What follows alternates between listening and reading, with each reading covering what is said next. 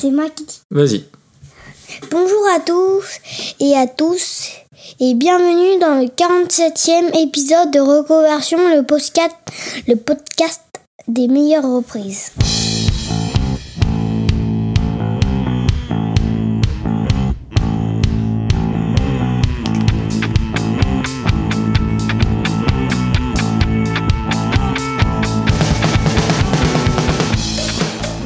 Et oui, c'est les vacances, faut occuper les enfants, d'où la sous-traitance de l'intro habituelle du podcast. C'est le 47e et dernier épisode de la saison, du moins sous cette forme-là, et comme l'été arrive, vous allez retrouver dans 15 jours un format d'épisode un petit peu différent, vraisemblablement plus court et qui, pour une fois, ne parlera pas de reprise. À l'heure où j'enregistre, j'ai encore pas complètement défini les contours de façon très précise, j'ai pas mal d'idées en tête, mais en tout cas, j'espère que vous écouterez ces nouveaux formats avec la même fidélité que les épisodes classiques. Alors il devrait y avoir trois numéros de ce nouveau format avant la vraie rentrée du podcast prévue courant septembre. Et puis il y a les épisodes de Super Cover Battle qui vont continuer normalement tout l'été, toujours un dimanche sur deux, donc voilà de quoi vous accompagner pendant vos éventuels congés. En ce qui concerne l'épisode du jour, j'avais parlé la dernière fois d'une troisième reprise consécutive avec un live acoustique, après Cory Taylor et après Dido, eh bien j'ai changé mes plans un petit peu au dernier moment. Euh, je voulais une vraie reprise très originale pour conclure cette deuxième saison, et je suis à peu près sûr qu'elle plaira à pas mal d'entre vous.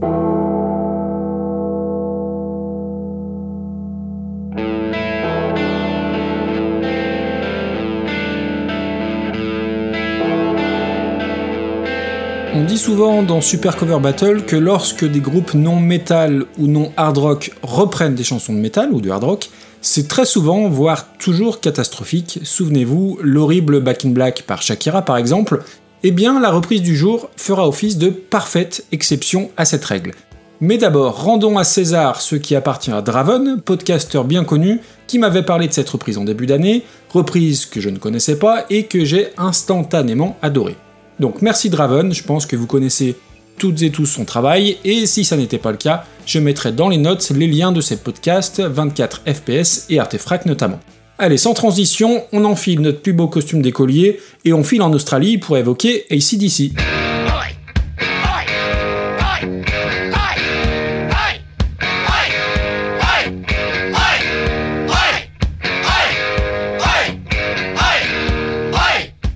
Alors je parle d'Australie, mais en réalité c'est en Écosse que tu commences pour ACDC, du moins c'est de là que sont originaires les frères Young, George, Malcolm et Angus, nés respectivement en 1947, 1953 et 1955.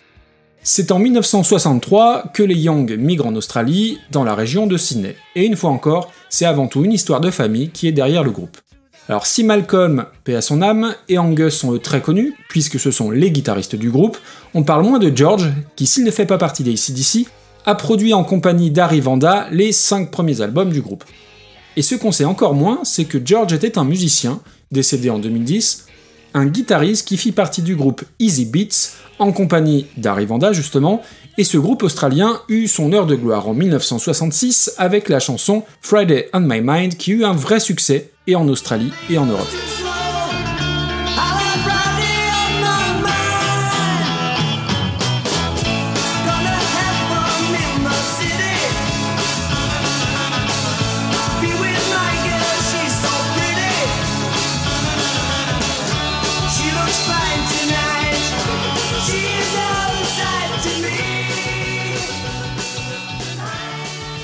Vous l'avez entendu, les Easy Beats sont assez loin du son d'ACDC, mais George Young, en tant qu'aîné de la fratrie, est le premier à percer dans la musique, et c'est lui qui va être en quelque sorte le catalyseur, le point de départ d'ACDC. Bon, évidemment, je ne vais pas rentrer dans tous les détails biographiques du groupe, il y aurait trop de choses à dire, et en plus j'imagine qu'il y a déjà d'autres podcasts qui en parlent sans doute bien mieux que moi.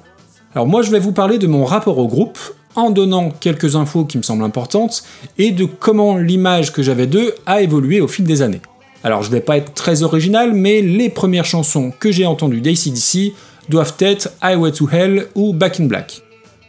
Highway to Hell, issu de l'album du même nom en 1978, est la chanson, je pense, la plus connue du groupe, c'est en tout cas ce que disent les plateformes de streaming. Et pourtant, Highway to Hell, l'album, n'est pas l'album le plus vendu du groupe, Le disque le plus vendu, beaucoup d'entre vous le savent, c'est Back in Black, l'album qui suit Highway to Hell, donc en 1980. Et comme ça ne fait jamais de mal, avant de parler de la chanson du jour, on va s'écouter un petit morceau de Back in Black.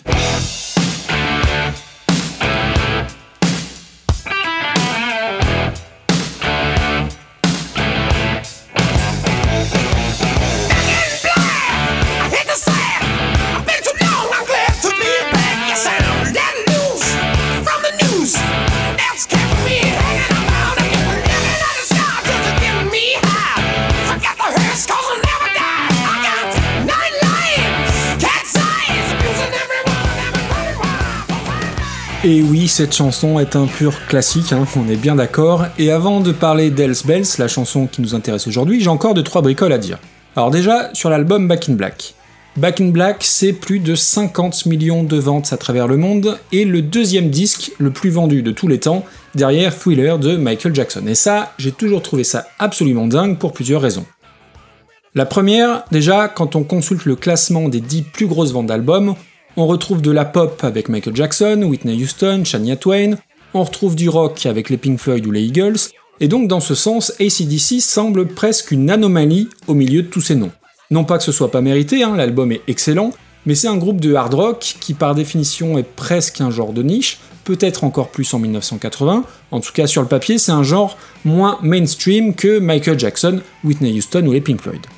La deuxième raison, c'est que c'est une paire qui est d'autant plus dingue parce que c'est le premier album sans le chanteur iconique du groupe, Bon Scott, mort étouffé, alors non pas la tête coincée dans une grille d'arbre, mais mort étouffé dans son vomi, suite à une soirée un peu trop arrosée en février 80. Back in Black, c'est donc l'album du deuil, et dans ce sens-là, la famille de Bon Scott confiait à l'époque que la meilleure façon d'honorer la mémoire de Bon, c'était de continuer l'aventure, ce que le groupe fit avec brio. Et si je dis que Back in Black est le premier album sans Bon Scott plutôt que le premier album avec Brian Johnson, c'est pas par hasard, c'est justement parce que j'ai une tendresse toute particulière pour la période Bon Scott. Alors maintenant oui, il y a eu plus d'albums sortis avec Brian Johnson, mais Bon Scott dégageait un truc un peu différent, au-delà du super frontman qu'il était, il avait une voix très charismatique, très bluesy, et qui faisait des merveilles, notamment sur un des albums que je préfère du groupe, Let There Be Rock.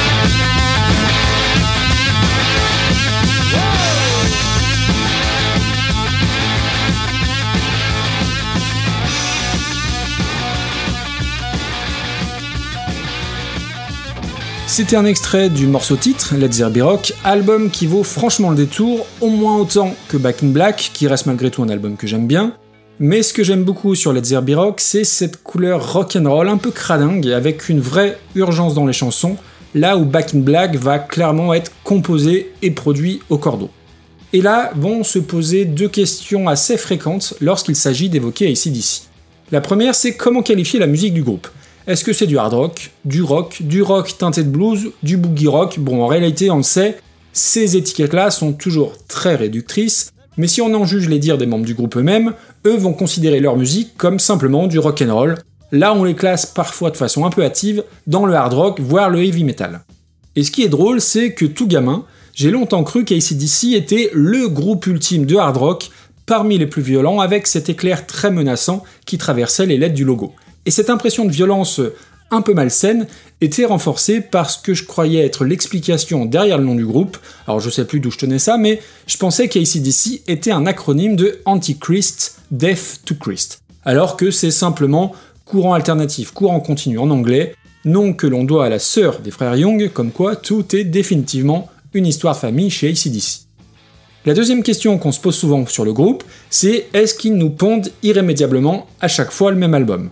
Et là, très franchement, sans être un fan euh, ultime du groupe, J'ai beaucoup de respect pour leur longévité, mais oui, sur l'ensemble de la discographie, il y a pas mal de déchets, ce qui est compréhensible vu la durée de leur carrière. Mais je trouve quand même qu'il y a un album qui se démarque, qui est mon favori, comme quoi il y a peut-être un lien. Et au-delà de ce lien, je pense que c'est surtout la vérification d'une de mes théories qui vaut ce qu'elle vaut, mais qui dit en substance que dans la discographie d'un groupe ou d'un artiste, le premier album que l'on va découvrir va souvent rester notre préféré, et cette théorie va se vérifier d'autant plus si le disque en question a été découvert à l'adolescence. Et moi j'ai 14 ans quand je découvre cet album, on est à un réveillon du Nouvel An, le premier d'ailleurs entre copains sans les parents, et quelques mois auparavant est sorti Ballbreaker d'ACDC, avec notamment ce single très fort, et dont chaque écoute me ramène à cette soirée, entre première bière pas fraîche et pogo improvisé dans le salon.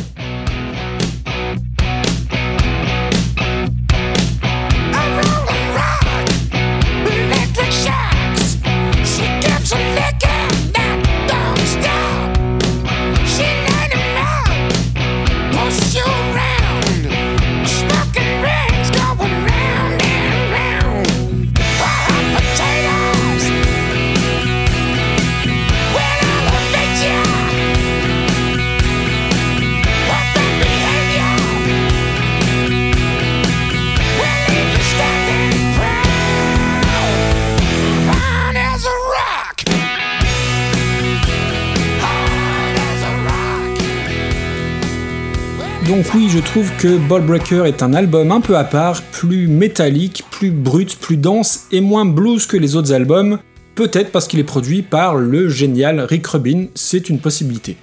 Toujours est-il que des morceaux comme The Führer, par exemple, vont vraiment être monstrueux et que même si c'est rare que je les réécoute, je prends à chaque fois beaucoup de plaisir, même si j'entends bien qu'il y a quand même pas mal d'affect là-dedans.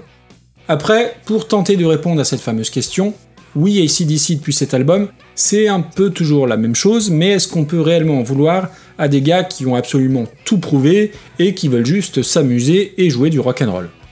Certes, écouter un album d'ACDC ne réserve que très peu de surprises, mais on en a pour notre argent, on a ce pourquoi on a appuyé sur play, à savoir des gros riffs, un son métronomique ultra carré, des solides grattes un peu toujours sur la même gamme pentatonique mais toujours super efficace, en un mot comme en sang, on a du rock'n'roll pur jus. Bien évidemment, la donne n'est plus tout à fait la même depuis la mort de Malcolm Young notamment, mais ACDC est, quoi qu'on en dise, quoi qu'on en pense, au panthéon de la musique rock, célèbre aussi pour des prestations live de très très grande envergure, avec des scénographies gigantesques, le fameux look d'écolier d'Angus Young et la kyrielle de tubes délivrée de stade en stade, avec les fameuses cloches de l'enfer dont il est question aujourd'hui et dont je vous repasse tout de suite un extrait.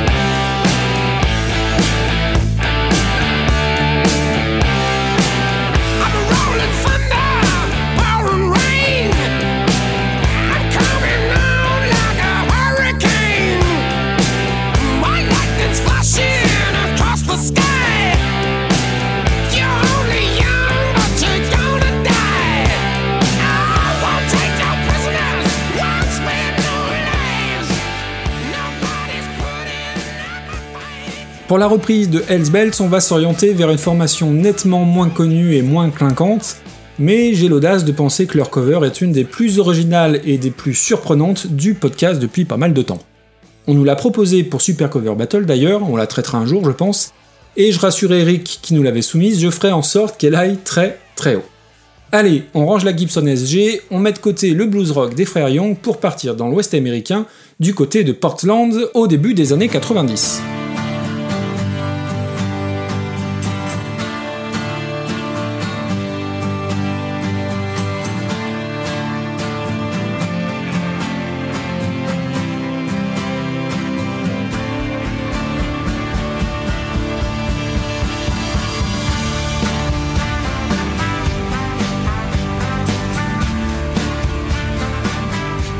Au rayon des noms de groupes en forme de jeu de mots, nos Américains du jour trônent en très très bonne place The Dandy Warhols, blaze qui est d'une coolitude absolument imparable.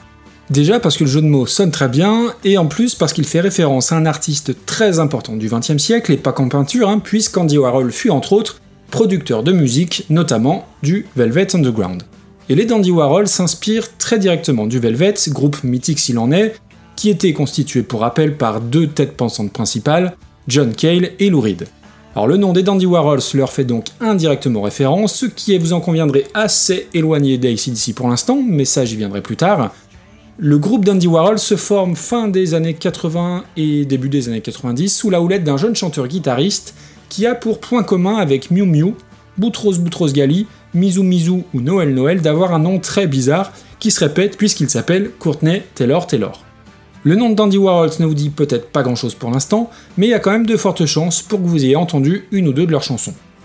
Musicalement, pour faire simple et pour être un peu réducteur, c'est un mélange entre de la Britpop pour le côté mélodique et tout le spectre de l'indie rock US pour le côté psychédélique, le tout saupoudré d'un aspect un peu bordélique, savamment orchestré au parfum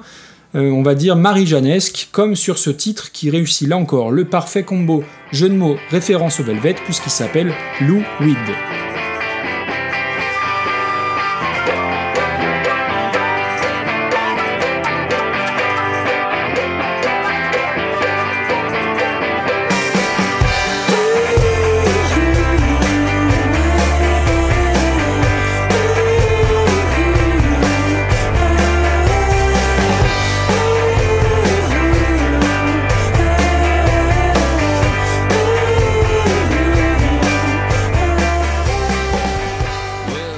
C'est très con comme nom, hein, mais on voit bien l'affiliation avec le Velvet sur ce titre issu donc de leur premier album, Dandy's Rule OK, sorti en 95.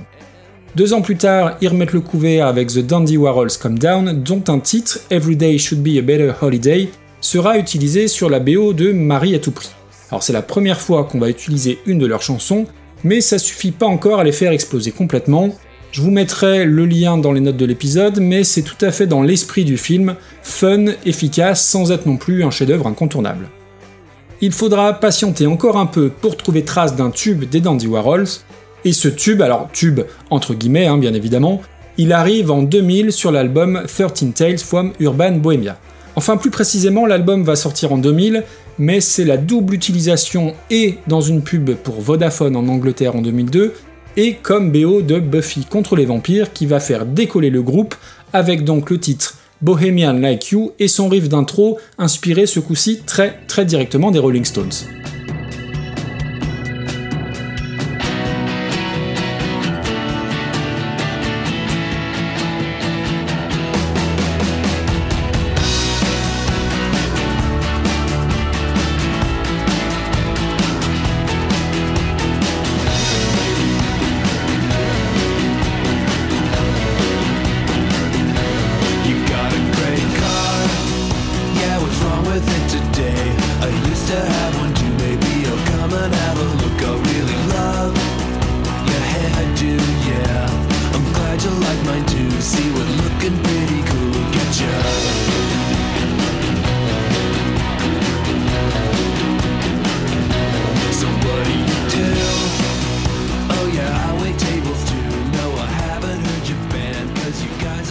J'adore littéralement ce morceau. Alors oui, ça ressemble à Brown Sugar des Stones en plus moderne et encore plus foutraque. Et c'est un truc que j'aime bien chez les Dandy Warhols et qui peut parfois les desservir. C'est une certaine idée de la nonchalance ou du je m'en foutisme qui transpire dans leur compos et dans leur interprétation. Alors on sent bien que les gars sont à la cool et sans que ce soit cautionnable pour autant, leur musique sent aussi l'herbe à plein nez, on va pas se le cacher.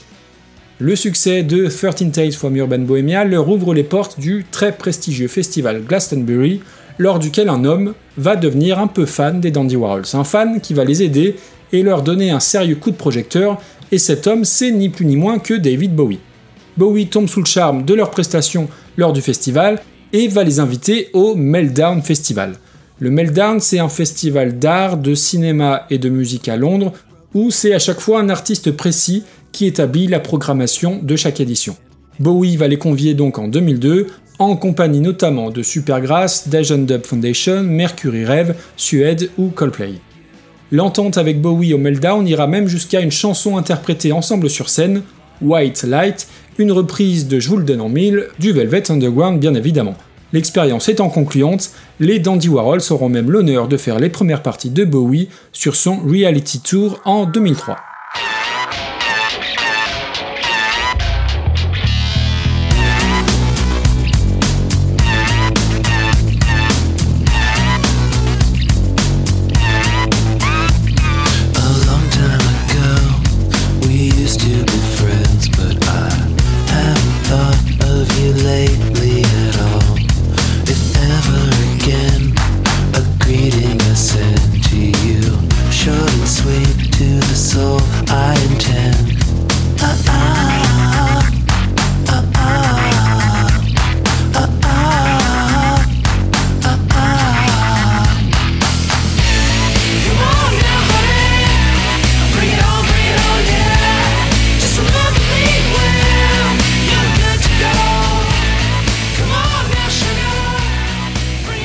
Et là, le morceau qu'on entend actuellement, peut-être que vous vous dites, mais bon sang, je le connais aussi celui-ci, et bah c'est tout à fait possible, puisque We Used to Be Friends a été le générique de Veronica Mars. Alors personnellement, je n'ai jamais vu la série, mais ça va peut-être parler à certaines et à certains d'entre vous. Pour les inconditionnels de la série, Courtney Taylor-Taylor, le chanteur, y ferait même une apparition dans le troisième épisode de la seconde saison.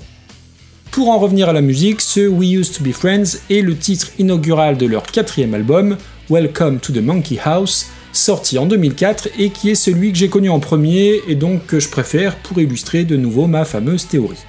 C'est un album qui va être très influencé par la pop électronique des années 80, produit par Tony Visconti et par Nick Rhodes, membre des Duran Duran, encore un double nom comme Courtney Taylor Taylor, ils auraient même dû pousser la vanne jusqu'au bout en enregistrant l'album à Baden-Baden ou Bora Bora pour aller jusqu'au bout du délire. Une fois de plus, c'est un disque de branleur un peu dans l'attitude. Il y a vraiment ce truc un peu faussement désabusé, notamment sur la voix du chanteur, et qui rend leur musique très abordable avec une coolitude très télérama, à l'image du nom du groupe d'ailleurs, un aspect très hype, très tendance, un peu les un rock quelque part. Et si l'album a des tendances un peu plus électro, les Dandy Warhols n'oublient pas leurs idoles Lou Reed et John Cale en choisissant pour visuel de pochette une banane chère au Velvet Underground. En tout cas, c'est un album vraiment sympa, super bien foutu, avec notamment des parties de guitare de Nile Rodgers, qui passera parfaitement en fond sonore pour vos vacances cet été, comme sur I Am Sound, au relent très David Bowie, période Ashes to Ashes.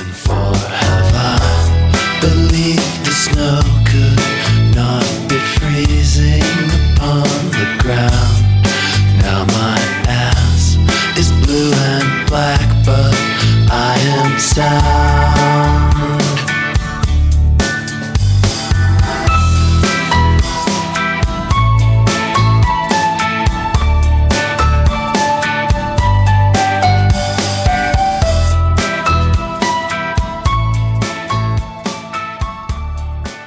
Si les Dandy Warhols n'ont jamais réellement franchi le palier qui les aurait rapprochés des grosses écuries du rock indépendant, c'est un peu le revers de la médaille de cette coolitude voulue et assumée, ce côté un peu paresseux qui leur a fait faire des choix douteux. Courtney Taylor Taylor le dit lui-même, ouvrez les guillemets, on est très mauvais en affaires, on sait pas réellement ce qu'on fait, c'est comme si un enfant gérait la boutique, fermez les guillemets.